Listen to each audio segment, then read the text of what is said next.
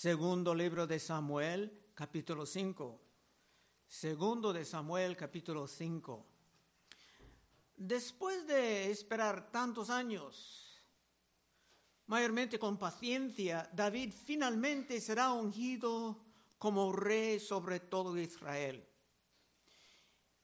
Y el pueblo dará sus razones por recibirlo. Versículo 1.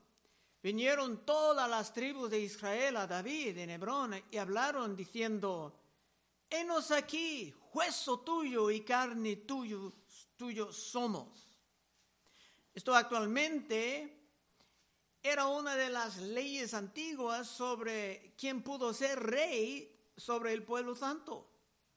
Deuteronomio 17, 14. Cuando hayas entrado en la tierra que Jehová tu Dios te da, y tomes posesión de ella, y la habitas y digas, pondré rey sobre mí, como todas las naciones que están en mis alrededores, ciertamente pondrás por rey sobre ti al que Jehová tu Dios escogiere, de entre tus hermanos pondrás rey sobre ti. No podrás poner sobre ti a hombre extranjero que no sea tu hermano. Muchos estaban citando esto cuando Mitt Romney, un mormón, trataba de estar elegido por el presidente de este país y muchos cristianos dijeron simplemente no podemos votar por él.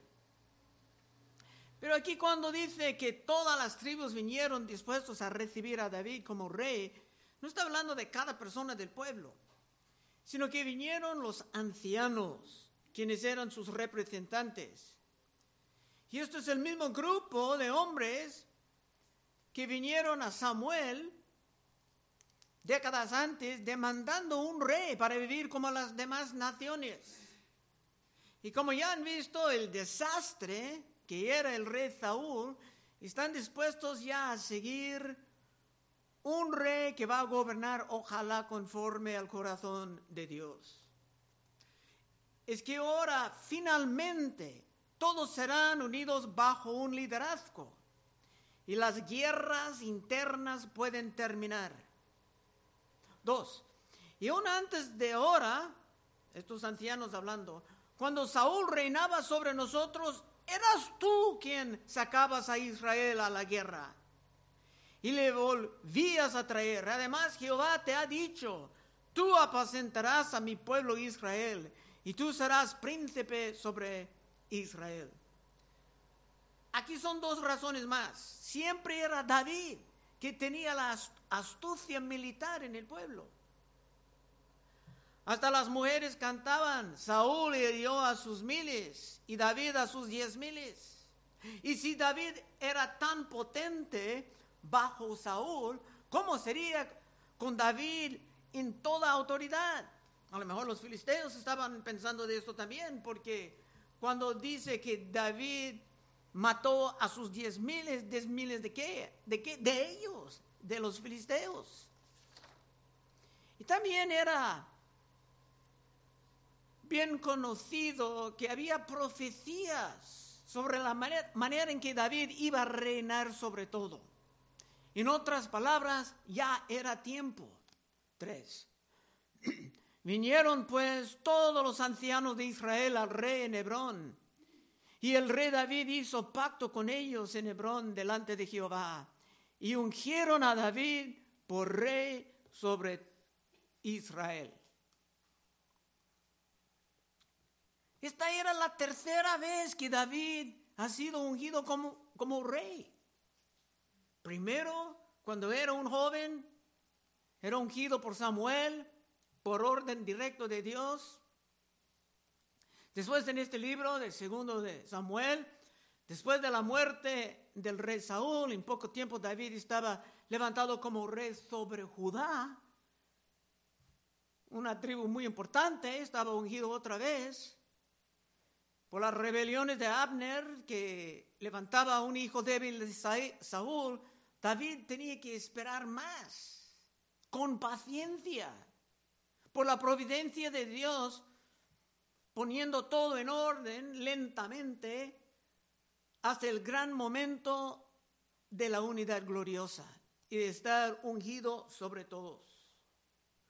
Cuatro, era David de 30 años cuando comenzó a reinar y reinó 40 años en Hebrón. Reinó sobre Judá siete años y seis meses. Y en Jerusalén reinó 33 años sobre todo Israel y Judá. ¿Qué es el punto aquí?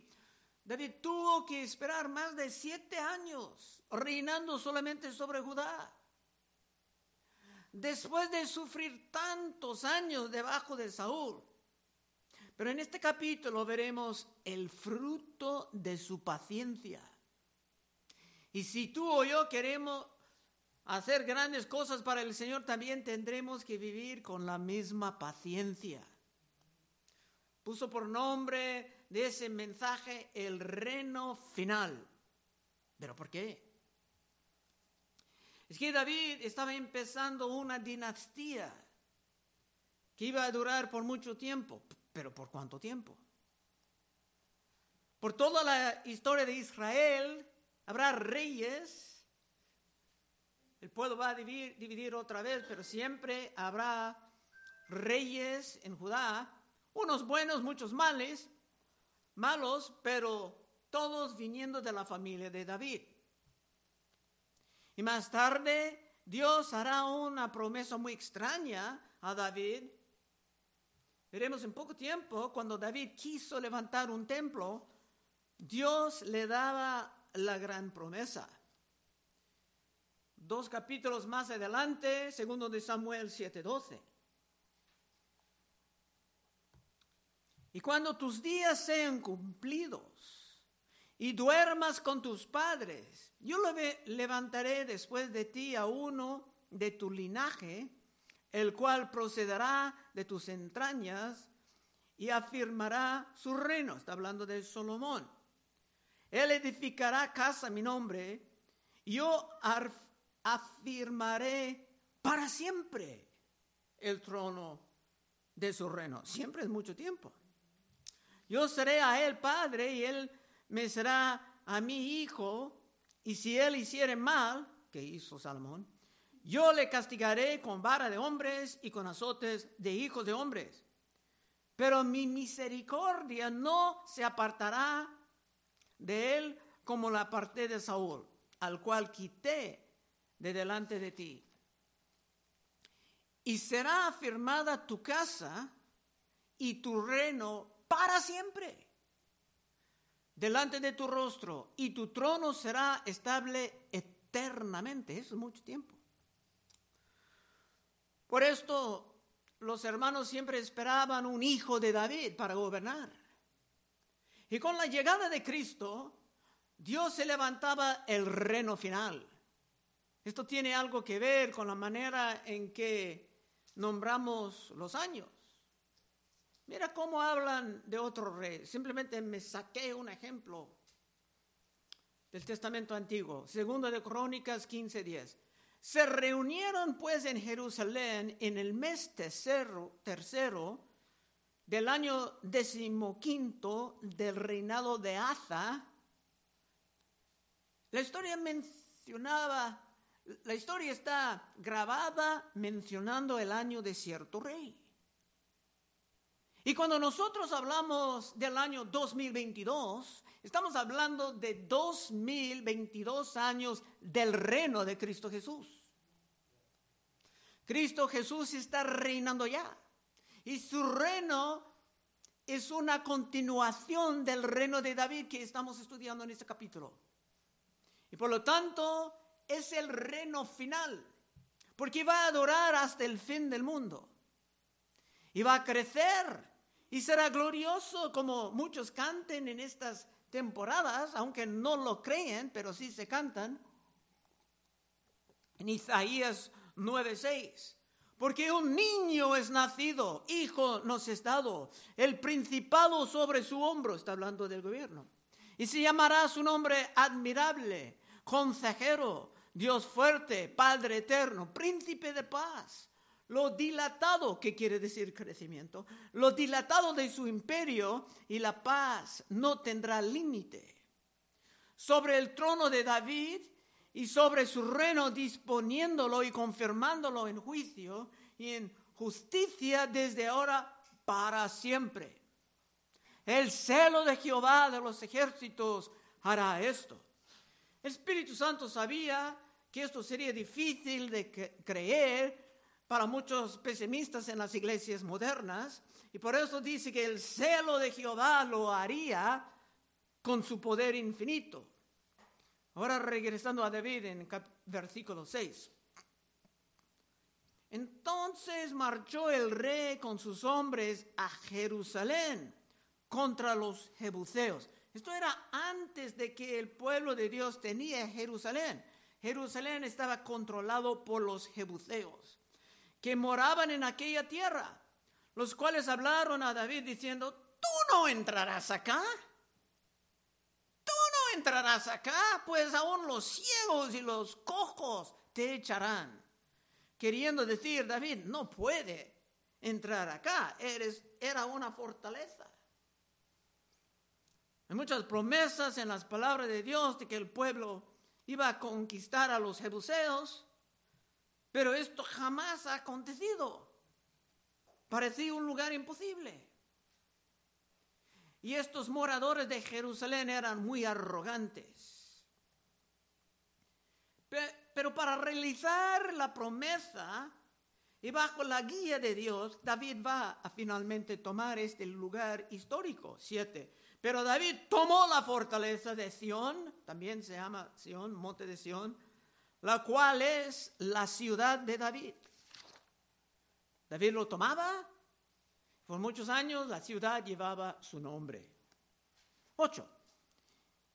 Y dijo David aquel día, todo el que hiera a los jebuseos sube por el canal y hiera a los cojos y ciegos, aborrecidos del alma de David. Por esto se dijo, ciego ni cojo no entrarán en la casa. Aquí se hablan metafóricamente. Cuando los jebuseos dijeron que hasta los inválidos pudieran ofrecer suficiente resistencia en contra de David, David empezaba a llamar todos ellos los inválidos, cojos, ciegos. Pero David no tenía nada en contra de los inválidos actuales porque se va a invitar muy pronto a Mefiboset, el hijo cojo de Jonatán, a comer siempre a su mesa. Y cuando nosotros, en este domingo, vienen dos días, cuando vengamos a la Santa Cena podemos decir que por la misericordia de Dios somos unos mefibosets, invitados a comer a su mesa. Como Mefiboset llegaba a la mesa de David, no por ningún mérito propio, sino por una promesa que David hizo a su padre. Nueve. Y David moró en la fortaleza y le puso por nombre la ciudad de David. Y edificó alrededor desde Milo hacia adentro. Y David iba adelantando y engrandeciéndose. Y Jehová Dios de los ejércitos estaba con él. Poco a poco, como el fruto de la paciencia, David estaba levantado Y hermanos, en todos los continentes del mundo hoy en día, el reino de Cristo está avanzando. Y nosotros también tenemos que vivir esperando para los frutos de la paciencia. 11. También Hiram, rey de Tiro, envió embajadores a David, y madera de cedro, y carpinteros y canteros para los muros, los cuales edificaron la casa de David. Otros reyes que ni eran del pueblo de Dios pudieron ver que este reino de David iba a ser un gran poder en el mundo. Y por eso deseaban tenerlo a su lado y formar amistades con él. 12. Y entendió David que Jehová le había confirmado por rey sobre Israel y que había engrandecido su reino por amor de su pueblo Israel. Y el mismo va a pasar con el reino de Cristo en el mundo. Y será aún más glorioso. El problema ahora, hermanos, es que por muchas teologías distorsionadas, la gran mayoría de los hermanos andan hundiéndose en el pesimismo. ¡Ay, todo va de mal en peor! No se puede hacer nada. Ya viene el fin. Pero esto no va a durar para siempre. El reino final ya ha sido establecido. 13. Y tomó David más concubinas y mujeres de Jerusalén, después que vino de Hebrón, y le nacieron más hijos e hijas. Esto es algo no bueno, ni era legal. David era un gran rey, pero no e-, era perfecto. Su debilidad era las mujeres. Y será peor en su hijo Salomón. Veremos en estas historias muchos reyes con sus defectos. Y esto es para llenarnos con el, anhelo por el rey perfecto del reino final. 14. Estos son los nombres de los que le nacieron en Jerusalén: Samúa, Sobab, Natán, Salomón, Ibar, Elizúa, Nefe, Jafía, Elisama, Eliad y Elifelet. Ni se mencionan ahora todas sus esposas. Y sería imposible nombrar las mujeres de, de Salomón. Pero ¿qué dijo la ley? ¿Qué dijo la ley en Deuteronomio 17? Muy contundente. 17, 14. Cuando hayas entrado en la tierra que Jehová tu, tu Dios te da y tomas posesión de ella y la habitas y digas, pondré un rey sobre mí como todas las naciones que están en mis alrededores, ciertamente pondrás por rey sobre ti al que Jehová tu Dios escogiere. De entre tus hermanos pondrás rey sobre ti. No podrás poner sobre ti hombre extranjero, que no sea tu hermano. Estoy leyendo esa parte de nuevo para captar todo el contexto ahí. Pero él no aumentará para sí caballos, ni hará volver al pueblo a Egipto con el fin de aumentar caballos. Salomón hasta hizo esto. Porque Jehová os ha dicho, no volváis nunca por este camino, ni tomará para sí muchas mujeres, para que su corazón no desvíe. No pudiera ser más claro. Muy difícil interpretar esto de otra manera. Ni plata ni oro amontonará para sí en abundancia. Y cuando se siente sobre el trono de su reino, entonces escribirá para sí en un libro una copia de esta ley. El rey tenía que tener la ley. No pudo ser, yo no sabía esto de mujeres. De lo original que está al cuidado de los sacerdotes levitas. Y lo tendrá consigo y leerá en él todos los días de su vida. Ni dice que el pastor tiene que leer la Biblia cada día, pero los gobernantes sí.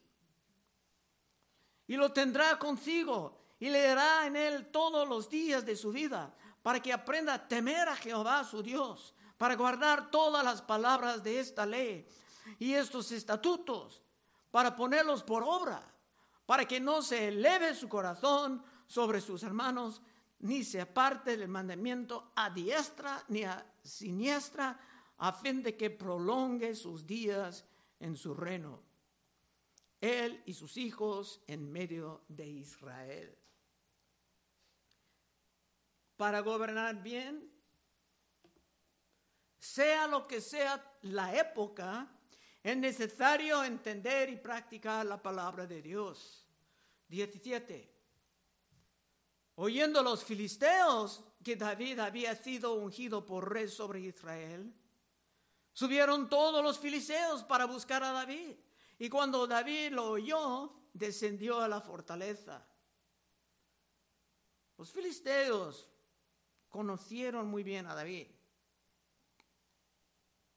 David vivía entre ellos para escapar del rey Saúl. Y los filisteos ya hablaron de David como rey, aun cuando Saúl estaba vivo. Ellos entendieron la realidad. Ellos sabían la canción. Saúl mató a sus miles y David sus diez miles era muy popular, ni tenían radio. Y ellos sabían que todo el pueblo de Dios, bien unido, bajo el poder militar de David, que ellos ya tenían grandes problemas. Pensaron que un ataque era urgente antes que el poder de David creciera aún más. 18. Y vinieron los filisteos y se extendieron por el valle de Refaim. Estaban esperando, buscando otra gran matanza, como la que acababa con Saúl y con Jonatán. Pero en realidad David buscaba una santa venganza de estos muertos. 19. Entonces consultó David a Jehová diciendo, ¿iré contra los filisteos? ¿Los entregarás en mi mano? Y Jehová respondió a David, ve, porque ciertamente entregaré a los filisteos en tu mano.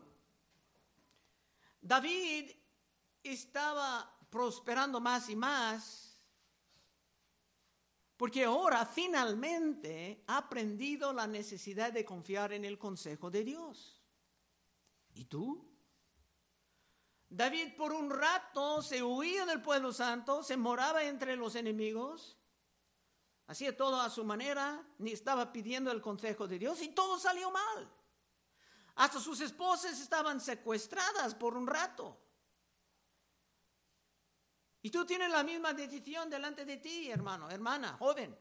¿Vas a confiar en lo que Dios dice o vas a hacer las cosas a tu manera? Si tú necesitas más golpes duros, confíame, Dios los puede mandar. 20. Y vino David a Baal Paracín y ellos los venció David. Y dijo, quebrantó Jehová mis enemigos. No dijo, yo lo hice. No, quebrantó Jehová mis enemigos delante de mí. Como corriente impetuosa por eso llamó el nombre de aquel lugar Baal Perazim. David no solamente pedía consejo de Dios, sino que después daba la gloria a Dios para la conquista. Y avanzando así, David era cada vez más formidable. ¿Y tú? 21. Y dejaron ahí sus ídolos, y David y sus hombres los quemaron Dejaron los ídolos, tal vez algunos tenían material valioso, plata, oro, quién sabe. Ojalá tú no tienes nada de los ídolos de este mundo en tu casa. Porque la porquería de este mundo es muy ofensiva a Dios. Dios dijo sobre la basura de este mundo en Deuteronomio 7:25 las esculturas de sus dioses quemarás en el fuego, como David hizo aquí. No codiciarás plata ni oro de ellas para tomarlo para ti, para que no tropieces en ello, pues es abominación a Jehová tu Dios, y no traerás cosa abominable a tu casa, para que no seas anatema, eso quiere decir maldecida del todo la aborrecerás y la abominarás porque es anatema. Ya pasando un mes oscuro, ojalá no tienes tú ni estatuas religiosas, ni ángeles, ni la literatura de los astrólogos, ni nada de la Santa Muerte en tu casa, porque trayendo esa basura a tu hogar es sumamente peligroso ni los cristales de la nueva era están sin su contaminación. Hebreos 12:14, seguid la paz con todos y la santidad, sin la cual nadie verá al Señor. Esto no es un juego. Ya vimos personas, a lo mejor muchas eran cristianos, perdieron sus vidas en Corea del Sur. Están hablando dos americanos y parecen que venían de familias cristianas, por lo menos una. 22. Los filisteos volvieron a venir y se extendieron en el valle de Refaim. Los enemigos regresaron otra vez. David va a hacer el mismo o va a inquirir. 23. Y consultando David a Jehová, él le respondió, no subas, sino rodéalos y vendrás a ellos enfrente de las balsameras, unos árboles. Esta vez Dios tenía otra táctica y seguramente será una táctica exitosa. 24. Y cuando oigas ruido como de marcha por las copas de las balsameras, entonces te moverás, porque Jehová saldrá delante de ti a herir, herir el campamento de los filisteos. Vinieron como brisas encima de los árboles. Y esto era una señal de que Dios ha mandado a sus ángeles 25, último versículo. Y David lo hizo así, como Jehová se lo había mandado. David escuchaba, lo puso en práctica. E hirió a los filisteos desde Geba hasta llegar a Geser, siguiendo el consejo de Dios, dando la gloria a él. En este su reino final, nosotros también podemos vivir como los formidables en la batalla. Conclusión. Este movimiento de los árboles era como un viento santo, algo bien misterioso. Pero tenemos algo semejante en el Nuevo Testamento. Último pasaje, Hechos 2.2. Y de repente vino del cielo un estruendo como un viento recio que soplaba, el cual llenó toda la casa donde estaban sentados. Y se les aparecieron lenguas repartidas como de fuego, asentándose sobre cada uno de ellos. Esto es el principio del día de Pentecostés. Y si tú quieres vivir avanzando el reino final como participante y no solamente como un espectador, ni como estudiante perpetuo, sino como guerrero actual, puedes pasar adelante en unos momentos y oraremos contigo. Vamos a orar. Oh Padre, te damos gracias que podemos ver elementos del reino de Cristo hasta aquí en la vida de David. Llénanos, Señor, con la esperanza. Quita de nosotros la cobardía y el pesimismo, Señor. Y ayúdanos a avanzar tu reino aprovechando bien el tiempo en el día malo. Pedimos en el nombre de Cristo. Amén.